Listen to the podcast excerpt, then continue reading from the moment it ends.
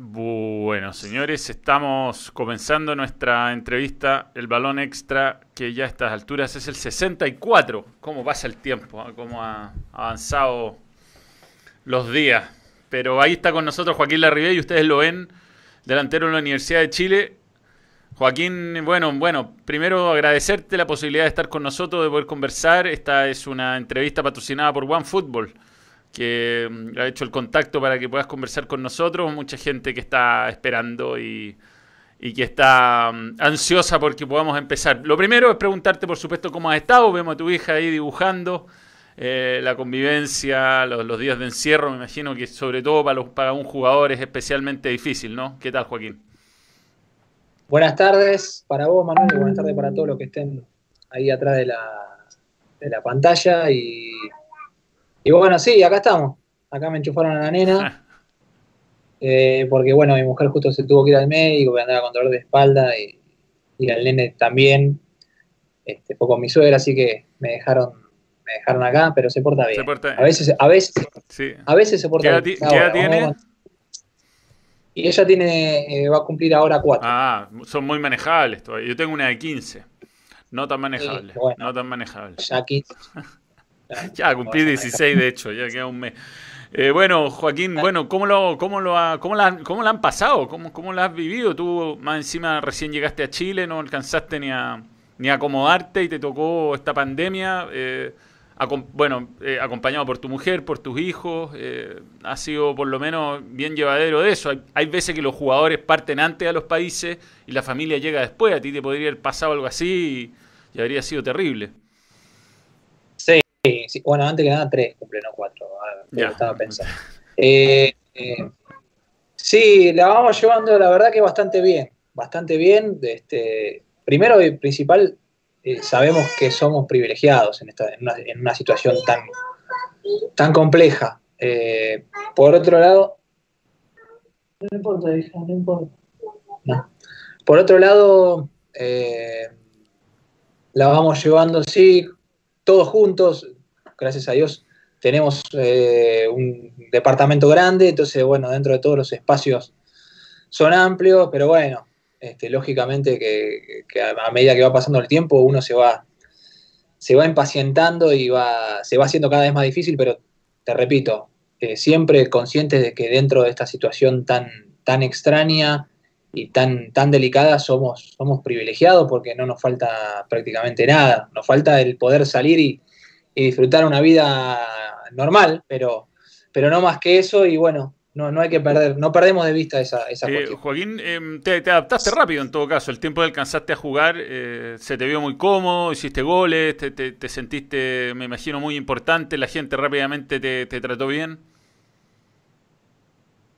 Sí, me sentí realmente el otro día me hacían una pregunta similar y, me sentí muy a gusto desde el primer momento en que, en que llegué. La verdad que con la familia estamos muy cómodos acá, mi mujer que ya conocía acá me decía, te va a encantar Chile, te va a encantar Chile, y cuando vine me sorprendió para bien, realmente me gustó mucho más de lo que yo ya me imaginaba y con respecto al club, todavía más, porque si bien tenía unas referencias, y eh, siempre digo lo mismo, una vez cometí un error de no preguntar a dónde iba y en qué situación estaba el club.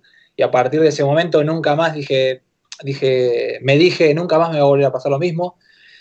Y tenía unas referencias espectaculares antes de venir acá y me superaron las expectativas totalmente. Así que me encuentro bien, eh, con muchas ganas de obviamente de retomar a jugar y, y, bueno, toda la cuestión futbolística, pero desde el primer momento que pisé la Universidad de Chile y Chile en general me sentí muy sí, em, me imagino que tenías algún tipo de aprensión, si es que había alguna, con lo que había vivido la U el año pasado. Eh, venía con, toda esta carga de, malos partidos, de haber estado peleando el descenso.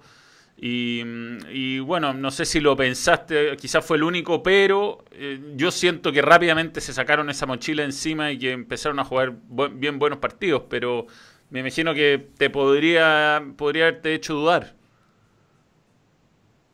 Mirá, lo que, no, lo que no sabía era lo del tema de los promedios. Siempre supe que acá eh, descendían los últimos eh, y ascendían los primeros. O bueno, en realidad el ascenso viene con playoff y demás. Eh, no sabía que que a partir de todo lo que había sucedido con el tema del estallido social había cambiado. Eh, de hecho, no me lo sabían explicar. No, em, eh, yo, que soy periodista y hago las transmisiones tampoco te la, entiendo tan bien. El,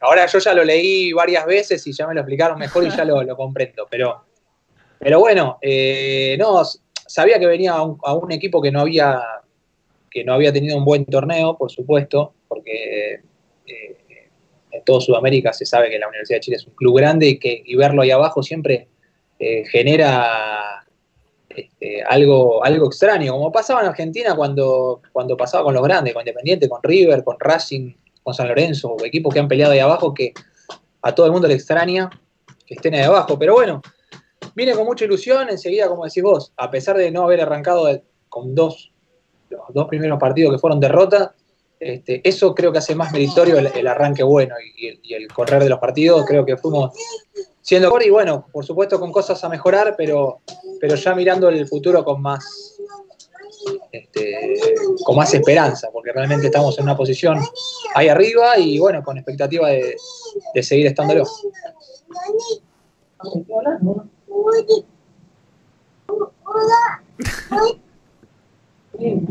Dale, está bonito, está bonito, está, se está pintando las manos, bien. Eh, todo bien. Sí, sí. Joaquín, bueno, tú venías de, Cerro Porteño, has dado una vuelta bien larga por, varios equipos y, tuviste tu, momento de, mucho éxito también hasta en el fútbol español, en el fútbol italiano. Eh, si quieres, hagamos una, vuelta empezando por el, por el, por el inicio. ¿Cómo, ¿Cómo llegaste al fútbol de partida? ¿Cómo, cómo te dedicaste a ser futbolista profesional?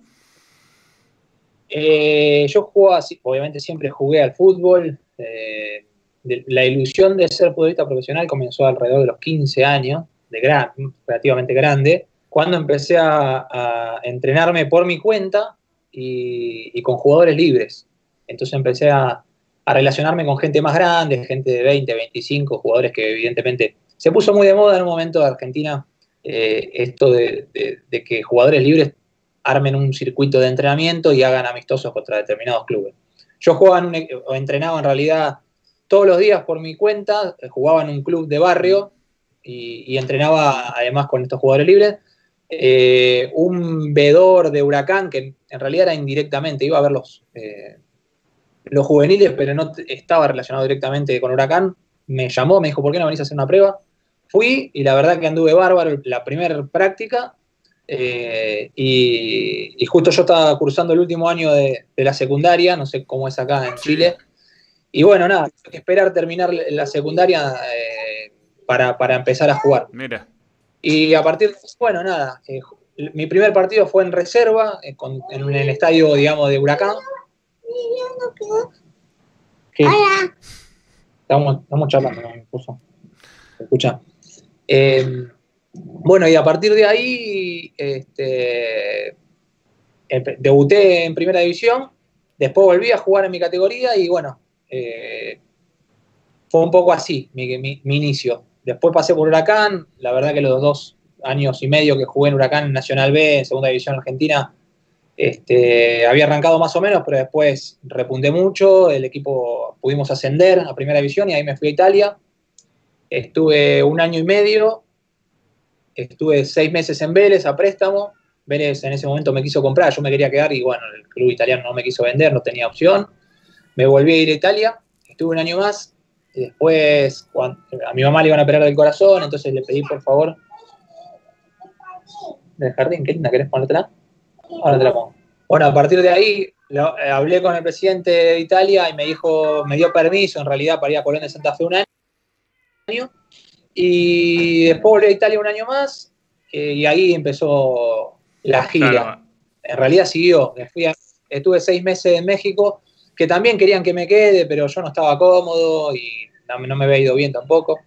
Eh, y, a partir de ahí me surgió la posibilidad de ir al Rayo Vallecano, obviamente dando un paso para atrás desde lo económico, pero de lo futbolístico creo que volviendo a meterme en el, en el fútbol de las grandes ligas, mm, gracias a Dios me fue bien, muy bien en el Rayo Vallecano y a partir de ahí sí creo que mi carrera tomó mucho más vuelo, porque me fue bien el Rayo Vallecano, me compró el Celta, en el Celta también me, fue, me fue bastante bien, y bueno, después tomé la decisión de, priorizar eh, un tema económico.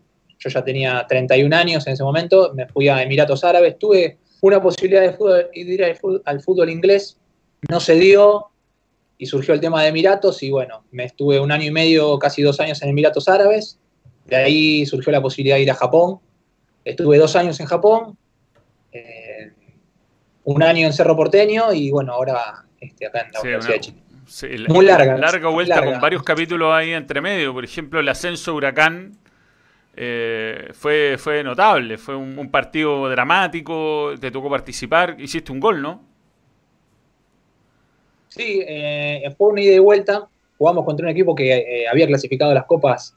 Este, había, si no jugaría, no hubiera jugado la, promoción, este, estaba clasificado para, para la Copa Libertadores como Godoy Cruz un equipo que andaba muy bien. Este, el otro día lo pasaron el partido y se jugaba Enzo Pérez, por decirte a alguien, eh, por nombrarte alguno, pero tenía varios jugadores de nombre. Nosotros también éramos muchos chicos que estábamos iniciando. En la ida ganamos 2-0, ahí hice un gol yo, hizo un gol Paolo, un gol, este, perdón, Gastón Collete. Y, la vuelta ganamos también en Mendoza 3 a 2 y, terminamos ascendiendo. Y, y bueno, eso te, te, rápidamente te ubicó como un jugador importante para el hinchado, ¿no? ¿Cómo, cómo fue tu, tu, para un jugador joven y, todo eso, eh, participar de esos partidos tan relevantes para la historia de un club? Era, éramos muchos chicos, entonces este, también teníamos un técnico, eh, Antonio Mohamed, el turco Mohamed, que fomentaba mucho. Este, también él asumía el, rol de, de aguantar cualquier tipo de crítica que podía venir por poner a, los pibes, porque es un club, un club grande de Argentina que llevaba 5 o 6 años en segunda división con, con mucho, mucho problema político y demás. Y, bueno, él tomó el mando, este, armó un plantel mechado de jóvenes con, gente de experiencia, pero sobre todo con mucha gente del club. Y, y, bueno, la verdad que fue, fue un año, ese último año, previamente a eso ya había perdido yo finales para ascender, y esta fue la cuarta, final que tuve y bueno, la puse. Sí, sí, la, cuarta. Es más, previamente a ese partido que ascendimos, habíamos tenido el sábado anterior, nosotros jugamos sábado, perdimos la final contra San Martín de San Juan y el miércoles jugamos por el por la promoción, ganamos y volvemos a ganar. O sea, fue con mucha, una demostración de mucho coraje. Y bueno, y tu primera etapa en Cagliari antes de, venir a Vélez, ¿por qué no, no, no, no fue tan exitosa? Y yo, la verdad que cuando fui, no, no me, venía de, una, etapa muy exitosa a nivel personal, en el cual me sentía cómodo en un club, muy querido, y fui a un lugar que la verdad que me costó mucho adaptarme, eh, no hablaba el idioma. ¿No había más sudamericano en ese momento? Sí. Había, había, pero, perdón, voy a cerrar. Eh, había dos chicos uruguayos con los cuales hice una relación bárbara. Eh, uno actualmente es técnico del Brescia, estuvo mucho, técnico mucho tiempo de técnico de Peñarol, Diego López, eh, y, me adoptaron. Lo que pasa es que no hablaba el idioma, te repito, tuve problemas personales también. Eh, y bueno, nada, la verdad que el tema futbolístico tampoco me acompañó y eso, eso hacía que yo pensara constantemente en querer volver. Yo quería volver a toda costa a Argentina, en ese momento. y no me hacía disfrutar ni los entrenamientos. La, la, verdad que ese primer me costó mucho eh, y bueno, no, no, no lo disfruté. Después cuando volví a Vélez me pasó además que volví a disfrutar, eh, se dio también que, salimos campeones y demás, que Vélez me quería comprar y yo no me quería ir. Entonces otra vez volví a Italia, pero ya con la... Eh, no me terminó... Estaba mejor, porque ya hablaba el idioma y todo, pero también no estaba muy convencido de, estar en el lugar indicado. Y el último año en Italia me sirvió para, para darme cuenta que sí podía. Porque el último año hice 10 goles, este, alternando. Ahí estuviste con eh, Pinilla, ¿no? El último año estuve con, Pinilla, que jugamos juntos, él jugó, después jugué yo. Eh, él llegó en el segundo semestre. Y, ese año, a mi nivel personal, me sirvió para, demostrarme a mí mismo que podía haber, que podía haber jugado, o que con más confianza en mí mismo y con querer estar en ese lugar, este, me, podría haber ido con mejor. ¿Con Don 9 ¿te, gusta jugar? ¿Te gusta jugar con otro jugador de características parecidas? Sí, creo que la, virtud del jugador es poder adaptarse a lo que, a lo que el técnico este, pretende y ve que es lo mejor para el equipo en, referencia a cómo ve a los, jugadores, a los jugadores propios y cómo ve al rival, por dónde se lo puede vulnerar. Me ha tocado jugar con doble 9, eh, con un 9 y dos por afuera, con un 9 un enganche, o sea, me ha tocado jugar de mil maneras y lo he hecho bien y mal de, muchas formas. No significa que juegue con dos 9 y me vaya mal, o que juegue este, con dos por afuera y me vaya bien, es indiferente. Por eso te digo, creo que la capacidad de los jugadores, eh, o una de las virtudes de los jugadores es está en adaptarse a lo que, a lo que el técnico pretende, adaptarse al compañero, este, un montón de otras cuestiones. Sí, y bueno, y, ese año de maduración en, en, eh, eh, Italia, eh, ya te, bueno, te fuiste a México ahí, estuviste dirigido por La Volpe, ¿no? Sí, a mí me llegó La Volpe, lo que pasa es que La Volpe en ese momento estuvo cinco partidos nada más, porque estaba con un problema de corazón y lo operaron y bueno, nada, dejó de ser el técnico. Y, y después viene otro técnico, nada, jugué, jugué mucho, pero no me fue bien. Y, bueno, al final de la temporada surgió lo del Rayo Vallecano este, y, tomé la determinación de, como te dije antes, de retroceder en cuanto a lo económico, porque el Rayo fue muy humilde, pero, pero volver a estar en las grandes ligas. La verdad que fue un aprendizaje total, porque en el Rayo me sentí muy a gusto, me sentí que estaba en el lugar que quería estar, este, y eso se notó. También porque, como te dije antes en, referencia a lo de Cagliari, eh, sentía que ya esa etapa de, no querer estar, ya quería estar ahí yo. Entonces lo viví de otra manera distinta. Y, bueno, eso, por eso el primer semestre hice dos goles, el segundo semestre hice diez, terminé siendo goleado del equipo, eh, el equipo terminó excelentemente bien y, bueno, este, fue, una, fue una etapa eh, sí, aparte un equipo con mucha mística, el, Rayo Vallecano, ¿ah? una hinchada muy, muy apasionada, parecida a la sudamericana.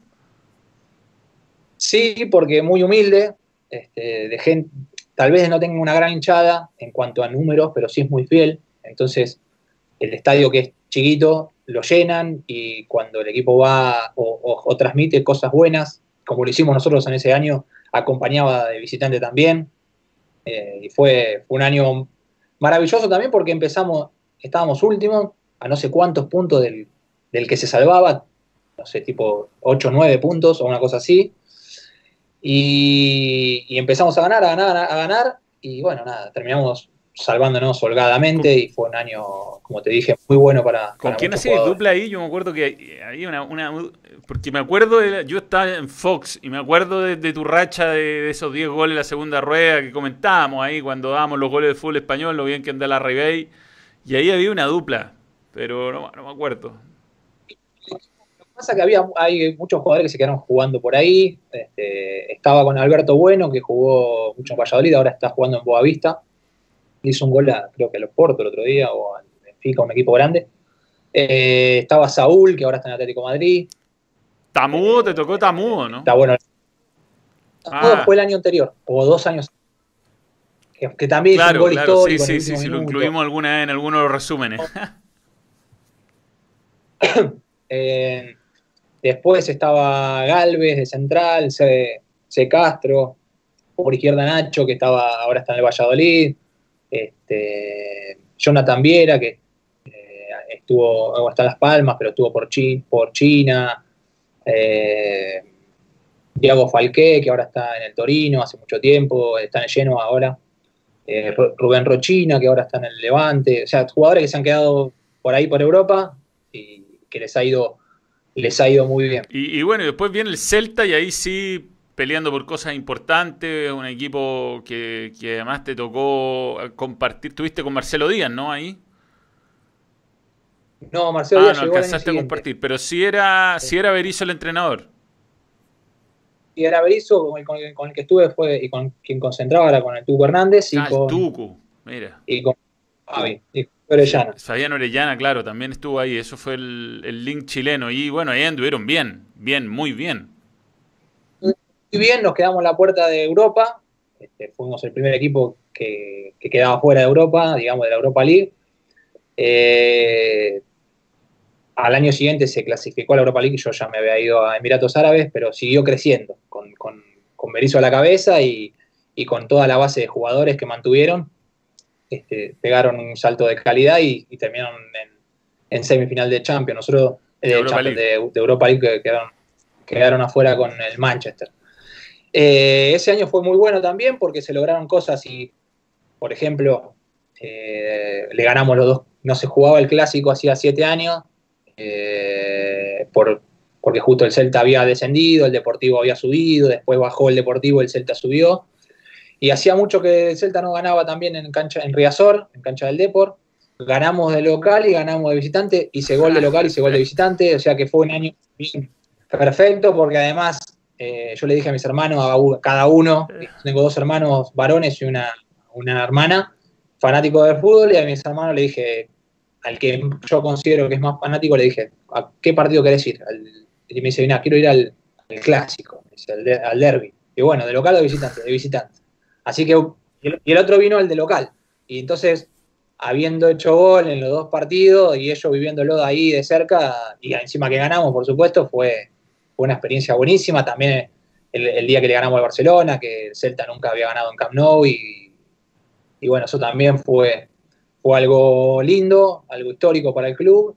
Y bueno, como te dije, nos quedamos a la puerta de Europa, pero fue el primer paso de, una seguidilla de, buenos resultados para el club. Y, teniendo la oportunidad de jugar ya a esa altura en Italia, eh, jugado en, bueno, en tres clubes de Argentina, haber estado en, el fútbol español, ¿cuál, ¿cuál te parece el fútbol más difícil? ¿Cuál es el, no sé, ¿qué, qué, es lo que, o en cuál te sentiste más cómodo? Mira, yo por, por, en cuanto a resultados me sentí más cómodo en el español porque eh, llegué en un momento de más madurez, a nivel de vida y a nivel de, de, fútbol. Eh, no sé, yo creo que todos los fútboles son difíciles porque depende también con, si congenias en el equipo que caes, si justo te toca un equipo que pelea arriba o ese año pelea arriba y a vos te salen las cosas, si justo el compañero con el que te encontrás te llevas bárbaro o no, eh, o porque el equipo va de una manera y vos no le encontrás la vuelta, o el técnico. O sea, hay un montón de circunstancias. Evidentemente, los grandísimos jugadores pueden, o sea, los grandísimos jugadores me refiero a Messi, un Agüero, este, jugadores que no tienen equipo, lo pones en cualquier lado y van a andar bien. Pero digo, el jugador medio, el jugador promedio, de jugador, incluso de primera división o de clubes europeos, puede pasar que en un equipo no ande bien. A, a mí particularmente me pasó que en Cagliari no anduve de la mejor manera y en el Rayo y en el Celta anduve bárbaro. Y no, no digo que el, fútbol español es más difícil o, el italiano es más difícil. Este, creo que son momentos y, circunstancias de jugadores. Este, creo que pasa mucho eso. En, esa etapa, algún técnico, algún, algún compañero que te haya llamado la atención por, por, bueno, Berizzo estaba recién empezando en Europa y, y, no sé si tuviste algún compañero que dijiste, este compadre es un monstruo y después llegó y, y, o, se quedó o llegó muy lejos? No, compañeros tuve muchos buenos, eh, muchos y muy buenos. Eh, actualmente tengo muchos y muy buenos también. Técnicos, también tuve la oportunidad de tener a Allegri, por ejemplo, dos años, que después fue al Milan, eh, a la Juve. el Toto Berizzo para mí fue uno de los mejores entrenadores que tuve. No, no solamente por lo que transmite a nivel táctico y estratégico, sino lo que transmite como persona. Eso también yo lo tengo, lo pongo, eh, pesa mucho en mi balanza a la hora de elegir quiénes fueron los mejores que tuve. También el técnico que tuve en el Rayo, este, considero que es un grandísimo entrenador. Este, también lo tuve a, Ricardo Gareca, muy similar a Berizzo en, cuanto a la persona, un tipo que vos lo admirás este, desde, desde, ese, desde el punto de vista personal y de lo que transmite como persona. Y bueno, después tuve un montón, la verdad que tuve, tuve muchos entrenadores que... La Volpe, por ejemplo, tenía más que ver con el tema táctico, lo admiraba desde otro, desde otro punto de vista. Pero bueno, como te dije antes, siempre pongo la balanza de lo que es para mí lo que me transmiten como persona y no puedo dejar afuera ni a Berizzo, ni a Gareca, a Paco Gemes y a, y de al Turco Mohamed, que para mí fue como mi padre futbolístico Eh, también. a propósito de, de Berizzo, que ahora está en Paraguay y tú que conoces bien ahí, estuviste en Cerro Porteño, ¿te parece que puede ser un entrenador que, que lleve a Paraguay a, a volver a ser una selección competitiva a nivel la- sudamericano? No, no, lo no digo que no haya sido, pero, pero no, bueno, no pudo clasificar al último mundial. eh, le ha costado últimamente a Paraguay lo que mostraba antes la generación de Chilaver, de, de Celso Ayala, de, de Gamarra. Sí, eh, mirá, yo creo que tiene que trabajar mucho, creo que tiene que aspirar, o por lo que, por lo menos desde mi humilde opinión, Claro. por supuesto. eh, eh, tiene que trabajar mucho en, en la parte de abajo, en la parte de, de juveniles. Esto no es un. No hay magia. Es decir, no puede venir Berizzo y, y transformar a un jugador en Messi. No lo puede hacer. Este, se, sí se trabajan desde jóvenes, eh, se van puliendo los jugadores, se le van agregando virtudes y se le van quitando defectos. Y me, parece que es un proceso que me parece que va a ser, este, sí puede clasificar evidentemente al Mundial, porque creo que Berizzo tiene una grandísima capacidad para sacar lo mejor de cada jugador y también considero que Paraguay tiene grandísimos jugadores, pero este, también considero que tiene mucho trabajo por hacer. Sí, eh, Chilaver, fíjate, hace un par de días estábamos hablando en el canal del fútbol y decía que no le gustaba Berizzo porque según él el futbolista paraguayo era más de esperar y salir rápido en contragolpe, que no tenía en el ADN ese fútbol eh, más agresivo, un fútbol más protagonista. Tú que jugaste ahí ahora recién, ¿a ti te parece que, que- que es tan así o que el futbolista paraguayo sí puede eh, tomar el rol protagónico y salir a atacar? Mira, eh, depende. El, el otro día escuchaba una charla de- del Tata Martino y hablaba justamente del, del Mundial que, que- que él le tocó dirigir en Paraguay Mm, y que estratégicamente y tácticamente planteaban diferentes cosas en base a lo que, a lo que tenían enfrente también, así, así él consideraba que eran superiores o no. Este, considero eso, que, que en base también, evidentemente Chilaver es una palabra autorizada, pero Berizzo también lo es, entonces este, cada uno en esto del fútbol puede, puede pensar y puede transmitir la- lo, que le, lo que le plazca, digamos. sí. Pero bueno, volviendo al tema de- del Tata Martino, escuchándolo y eh, un poco lo que decía él era esto, que dependiendo del rival, él sabía eh, para dónde apuntar, si, si apuntar a ser protagonista en cuanto a la posesión o en cuanto protagonista, uno siempre trata de serlo, Claro. pero en cuanto a, a determinadas facetas del juego, y, o apuntarle a otro, a, otro, a otro aspecto en el cual ellos se hicieran más fuertes.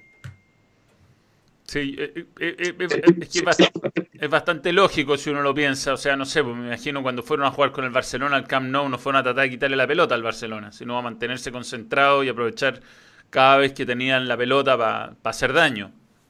Está claro, está clarísimo eso, porque también escuchando charlas, estoy muy, muy, muy de escuchar charlas. Este, ¿Va a ser entrenador?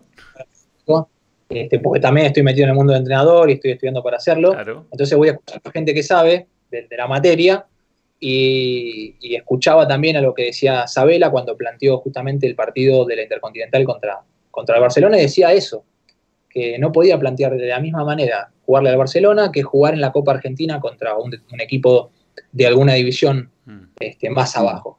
Este, independientemente que uno siempre tiene ideas madres y trata de plasmarlas, ¿no? Pero, pero un poco volviendo al tema de Paraguay, no pueden jugar, yo creo que no, no, no va. Sí, diferente lo que decía el Tata Martino era ya dirigiendo la selección argentina, que él consideraba que la selección argentina este, estaba al nivel de cualquier selección del mundo. Claro. Entonces, a partir de eso, sí planteaba más en lo que él este, iba a hacer que en, en lo que el rival. digamos.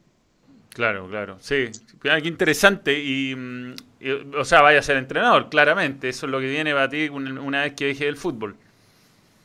Sí, la verdad que es mi idea, ¿no? Antes, cuando era más chico, no pensaba en ser entrenador. Pero a medida que va pasando el tiempo y me voy interiorizando más, me va gustando cada vez más. Empecé el curso hace un año y pico. Y, y en este tiempo de pandemia, la verdad que lo aproveché a full, lo estoy aprovechando para, para ir escuchando charlas, hago Zoom con, con directores técnicos amigos. eh, y bueno, nada, uno va, va aprendiendo después, obviamente pone su impronta y va viendo, Claro. de, de- de cada uno va agarrando lo que, lo que más le gusta. ¿Y qué te parece mm, eh, las conformaciones de cuerpos técnicos? O sea, mm, eh, ¿cuántos ayudantes te gustaría trabajar? ¿Ya estás trabajando con alguien que se puede perfilar como parte de tu cuerpo técnico? Es una buena pregunta porque es la misma que yo les hago a los del cuerpo técnico. No, yo ahora lo que tengo es definido, es una persona que va a trabajar conmigo, yo la tengo bien definida, que es que va a ser mi analista de video. Este, pero el resto estoy, estoy debatiéndomelo conmigo mismo y también tomando experiencia de gente, como te dije recién, de gente amiga que está en el tema hace mucho tiempo y que me va diciendo, mira, pero bueno, van variando, van variando porque yo le pregunto a, alguien y me dice, no, yo tengo un profe, un ayudante, un segundo entrenador y un analista de video. Bueno, le preguntas a otro y dice, no, yo tengo un segundo entrenador, un ayudante y un profe. Y bueno, van variando. Yo tengo un entrenador arquero, ¿viste? Van. Cada cuerpo técnico se va a... No hay una, no hay una receta.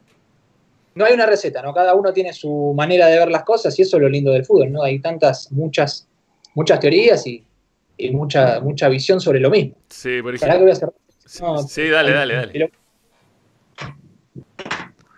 Ahí estamos. A mí también me salió mi hija y dejó al gato y gemía, no sé si lo escuchaste, pero lloraba el gato. Cada vez que salimos de la casa se pone a llorar. Pero no lo voy a, no lo voy a dejar entrar a comerse los cables. Eh, no, e, es, ese es un buen tema, porque como que no hay un, no hay, no hay un sistema predeterminado. Cada uno puede, puede actuar y también qué tipo de ejercicio, qué tipo de, entrenamiento. Eh, a mí, jugadores que han estado en Italia en general me han dicho que me ha contado Jorge Vargas, que estuvo muchos años allá, Pinilla, que eh, eh, lo de la pelota detenía y del, y del y digamos de en general, ¿no? Todo lo que son movimientos como preestructurados del equipo se entrenan mucho más que en otra parte.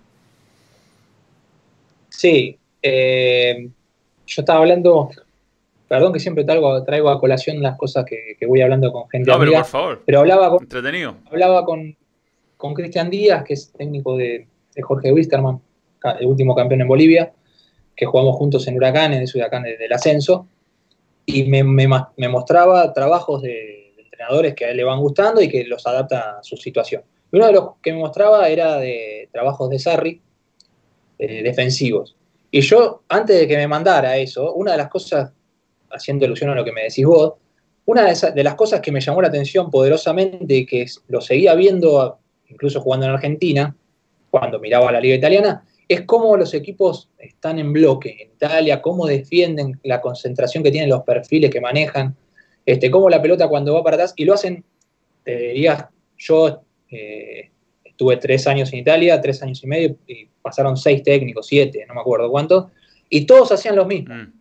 Por eso todos los equipos, después tiene que ver con las características individuales y la calidad de cada jugador, pero eh, la idea defensiva en la gran mayoría de los equipos este, es esta que te digo, y ves cómo eh, también es difícil vulnerarlos y por eso está tan, yo creo, está tan el catenaccio italiano de la, antigua.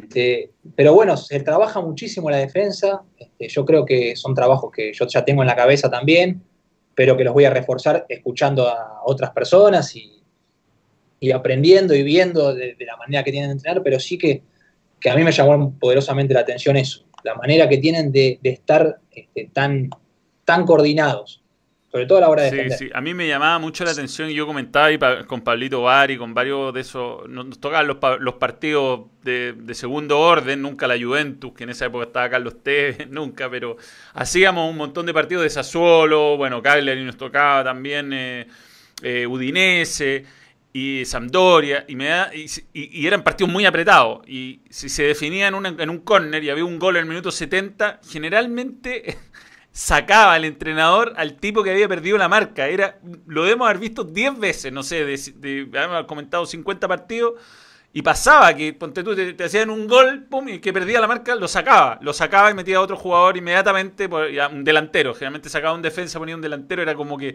eran rígidos y además castigadores de los que perdían, sobre todo los que perdían las marcas en las pelotas paradas que terminaban en gol.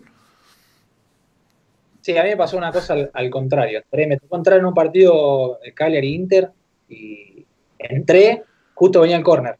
Y y empecé a ver que me tenía que tomar a alguien, faltaba alguien y me, dice, me mandaron a, marcar a Materazzi. y corner y el centro, al instante de haber entrado, centro, de Materazzi.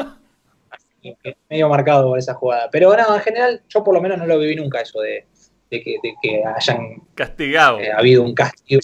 Sí, no, no, por, lo menos a mí no me tocó Sí, a mí me, llamaba la atención el, como el, como el, bueno, y, lo he hablado, lo he hablado con amigos también que viven allá y que eh, eh, es muy, el, el, hincha, aunque no gane, si el partido por lo menos termina 0 a 0 y no le hacen goles, está muy contento. Está, mientras no le hagan goles al equipo, ahí, ahí se, disfruta. Sí, está un poco esa cultura. Yo creo que se fue, se va, va, no sé si se va a ir perdiendo, pero con la llegada de muchos jugadores extranjeros y demás, y vos ves a la Juventus que no es tan estructurada con, con Sarri, en el, sentido de que no es tan rígida.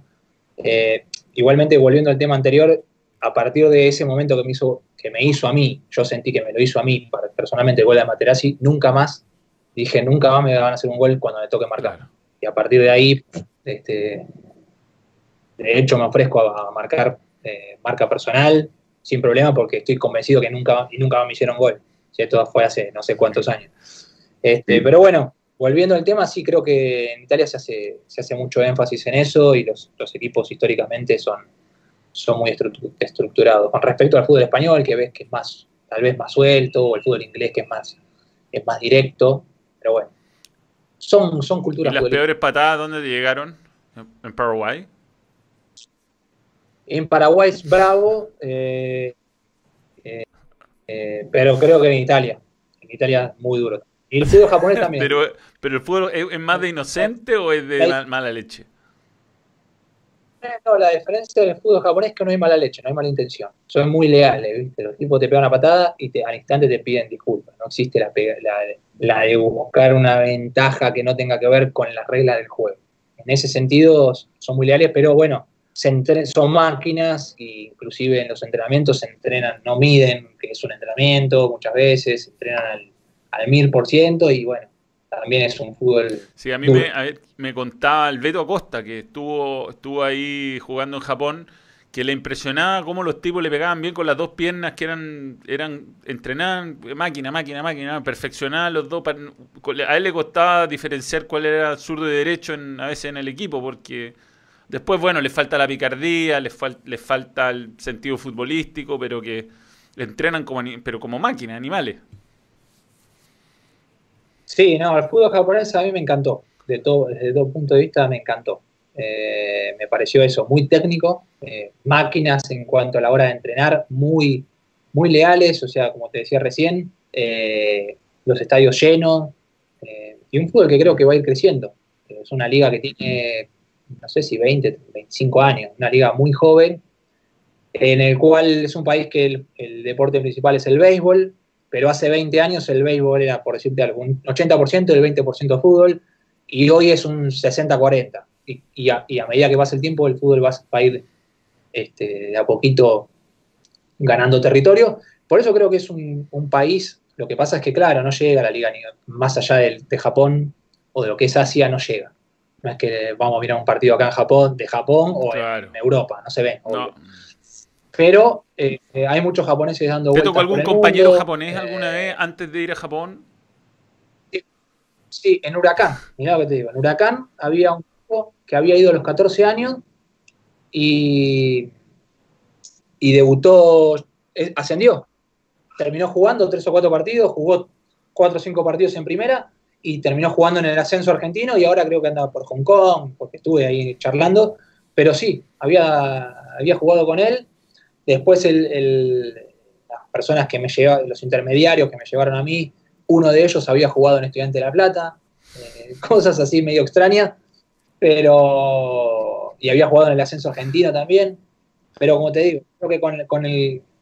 Eh, ha cambiado mucho el, futbolista japonés desde hace un par de años, ya no, no, es, resulta extraño verlo jugar en Bélgica, en Holanda, en Inglaterra, en España y por eso ha crecido tanto, el, yo creo, este, el, fútbol japonés y va a seguir creciendo seguramente con el de los años. sí, lo, te lo preguntaba porque además lleva mucho turista, el, jugador importante ahí, eh, Potencia Vargas, no me acuerdo, alguien me contaba que fue compañero en Akata y, y que era una locura, que los tipos iban, se compraban todas las camisetas, iban a todos los partidos. Eh, y me imagino que vivirlo allá en Japón, eh, bueno, es una sociedad además muy evolucionada. O sea, yo la gente que conozco que ha ido, bueno, mi, viejo vivió en los 70, antes que yo naciera, siempre, siempre me ha hablado de maravillas de Japón, de que están de mucho respeto, que, tienen una sociedad increíblemente respetuosa, que, no sé, uno va al metro, todo el mundo en silencio, todos respetan tu lugar. ¿Cómo, cómo fue vivir, eh, vivir ahí? Mira, nosotros la pasamos espectacular. Nos costó mucho venirnos, pero bueno, justo iban a ser mi segundo hijo, mi hija. Ella nació acá, nació, nació en japonesa. Eh, ella es japonesa. Eh, ¿Tiene pasaporte o no? y la verdad que disfrutás. ¿Mm? No, tienen que, tiene que ser ah. padre o madre sangre japonesa. Uno de los vínculos, eh, no importa si, nació. Oh, nació ¿Qué querés poner de esto? Sí, uno de los dos tiene que ah, tener eh, un vínculo directo, digamos, no importa que haya nacido ahí. Después, la verdad que la pasamos, como te decía, espectacular. En la primera etapa mi mujer estaba embarazada, entonces podíamos salir a conocer y a, recorrer un poquito. Nosotros vivíamos muy cerquita de Tokio. Nosotros vivíamos entre, en una ciudad que se llama Chiba y estaba a 40 minutos de tren de Tokio, entonces con mi mujer al principio íbamos siempre en tren Después ya empezamos a ir en auto, eh, obviamente, pero, pero la pasamos espectacular. Teníamos a, Disney, lo teníamos a 20 minutos, entonces también cada dos por tres venía alguien. Nos han venido a visitar, la verdad, nos han venido a visitar mi familia y la familia de mi mujer, y la hemos pasado espectacular.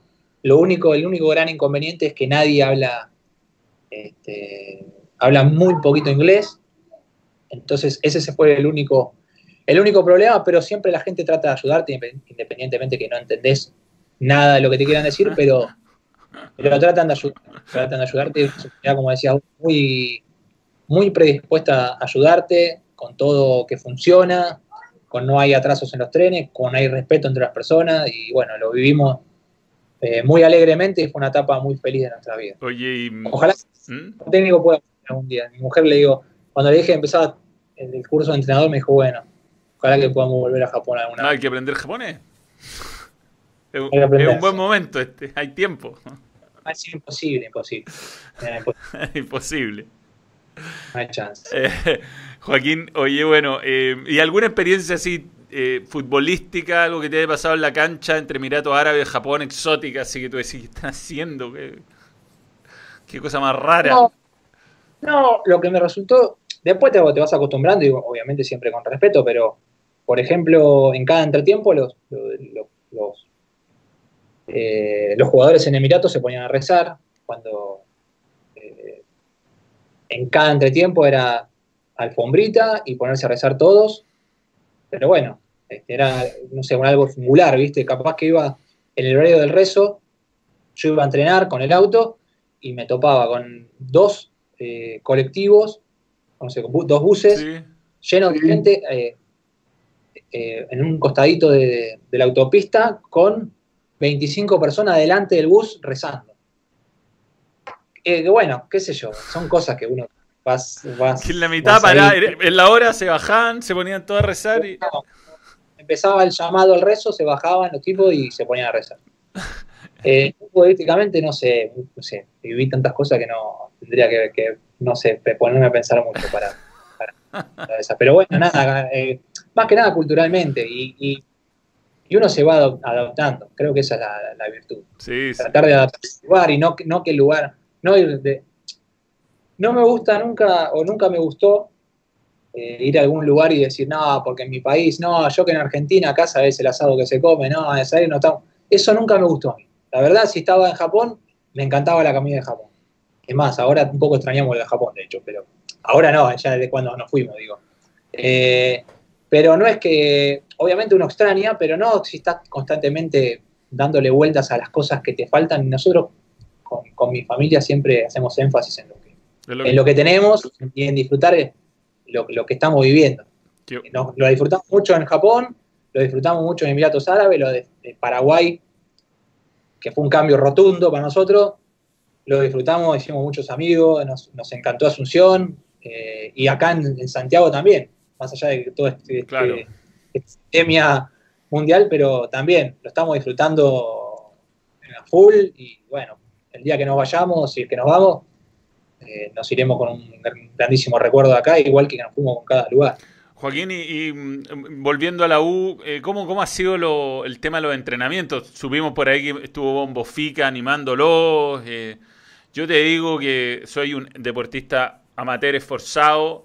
Para mí es, he sentido un gran cambio porque no, no, hacía deporte seriamente, o sea, salía a correr y todo, y ahora he empezado a hacer pesa. Yo he sentido el cambio. Ahora, también pienso que para un jugador eh, hay un montón de cosas que son imposibles de replicar. O sea, de partida los cambios de ritmo. Yo, yo me imagino cuando se vuelvan a poner zapatos de fútbol se les van a volver a generar ampollas. Eh, yo cada vez que, yo como no juego mucho, hace mucho, yo, antes jugaba a nivel amateur, nunca me pasó, pero ahora que juego una vez cada cuatro o tres meses, me pongo zapatos de fútbol y se me llenan los pies, las uñas se me ponen negras, y son cosas que ustedes no van a tener que adaptarse un montón de cosas raras. totalmente, todo lo que nombraste, así. Eh, uno trata de mantenerse, evidentemente, yo te digo, desde que empezó la, la cuarentena o de antes también, este, o desde que se cortó el entrenamiento en, el CDA, me puse a entrenar prácticamente doble turno todos los días. Lo que pasa es que sí, entreno ciertas cosas y otras cosas no se, no se puede entrenar. Es decir, el golpeo de la pelota porque hay músculo. Por más que uno corra, yo hago cinta todos los días, bicicleta, hacemos pesa porque hacemos Zoom mm. todos los días, con, desde hace, no sé, tres meses.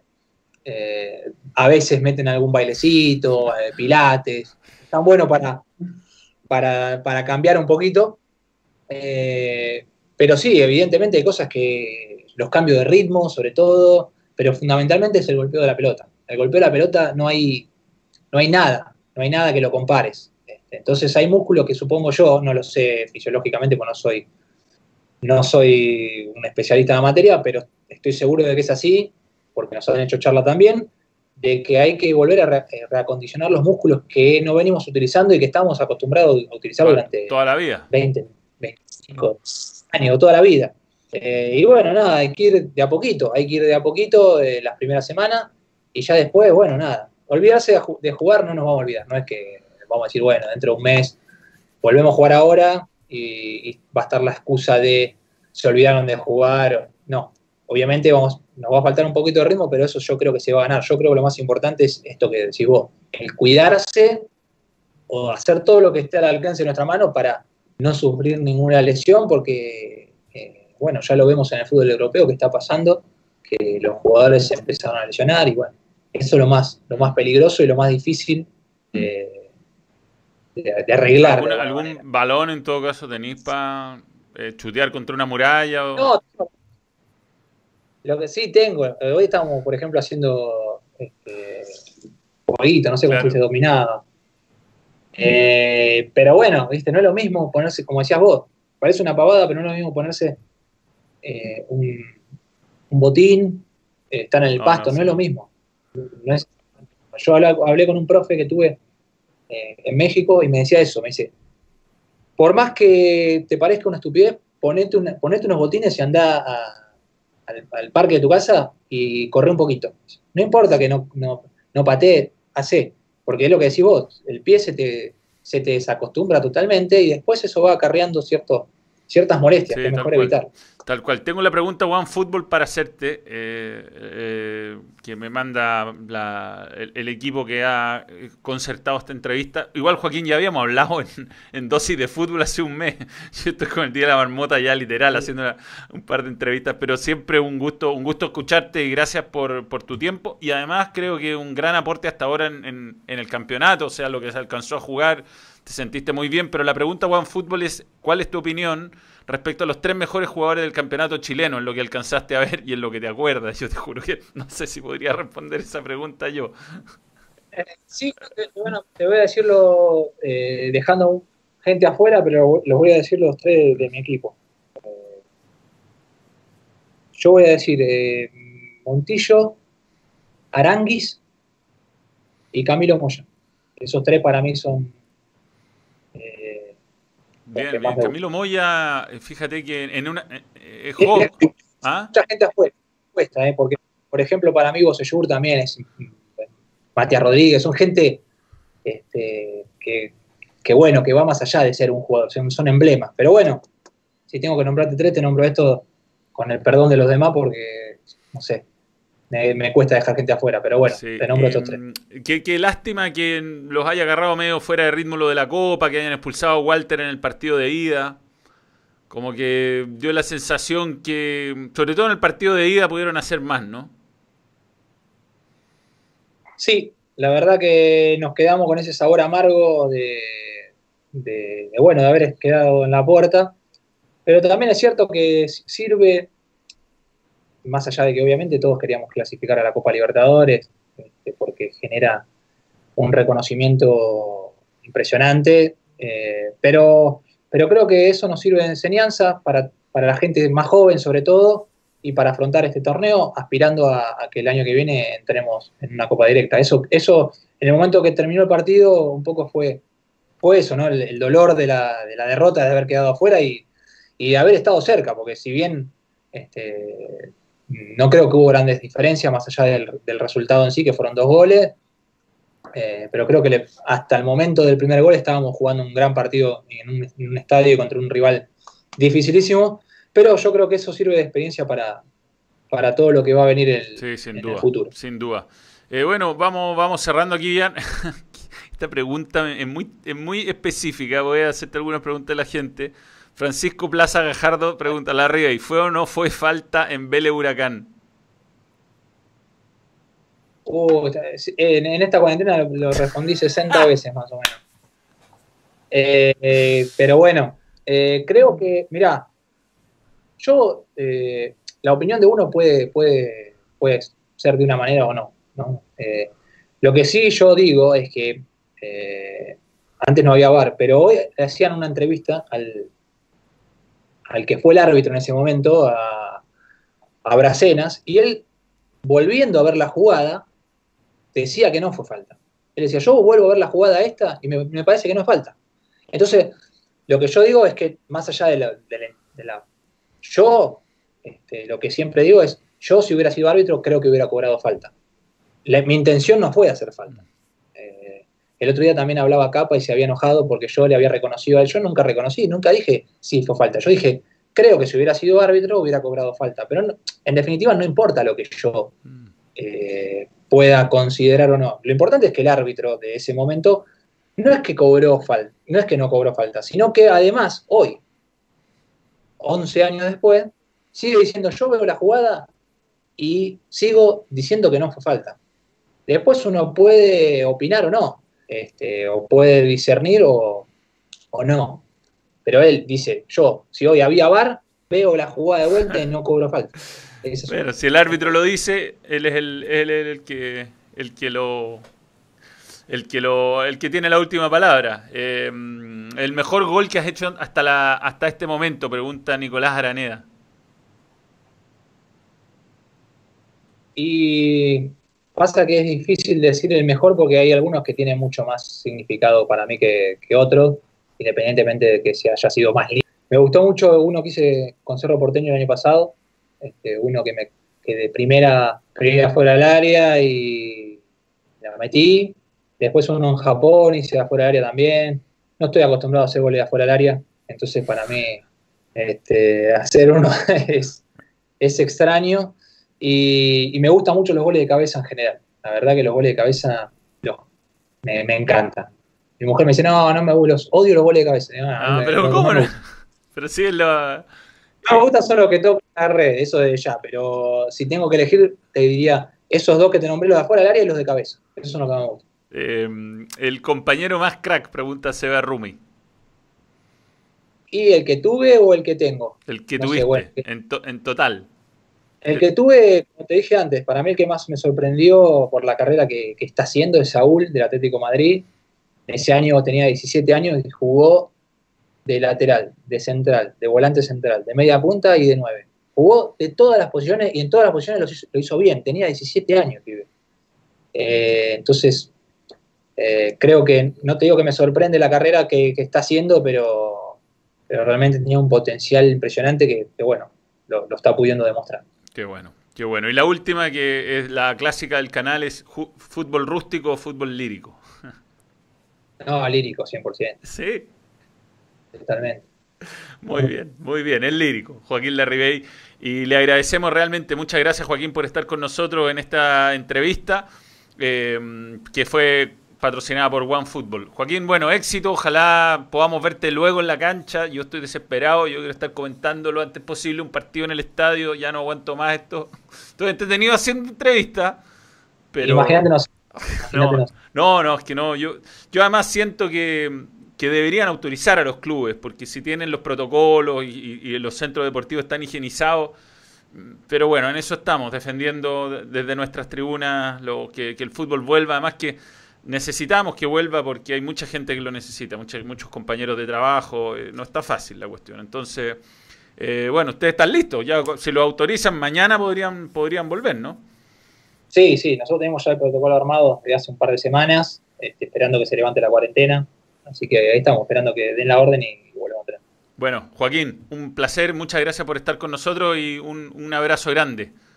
¿Ah? Un abrazo grande, gusto y nada, a, seguir cuidándose y a tratar de que esto pase lo, más rápido posible y lo mejor sobre todo. Un abrazo grande. Chao. Ahí estaba con nosotros Joaquín Larribey, eh, lo, despedimos, le agradecemos por haber estado con nosotros.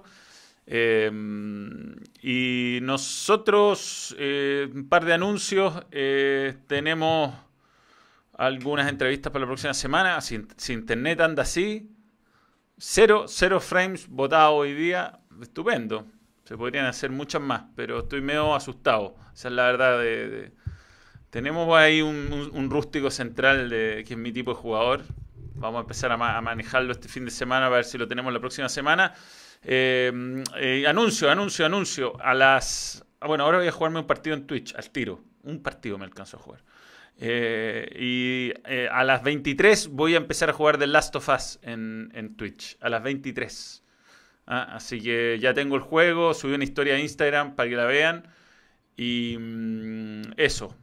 ¿Quién sabe lo que puede pasar el fin de semana? Muy probablemente voy a estar jugando bastante el juego y pero ahora me juego un partido en, Twitch, lo prendo, estoy eh, inmediatamente. Así que mm, termino acá y, me, meto a Twitch a jugar un partidito.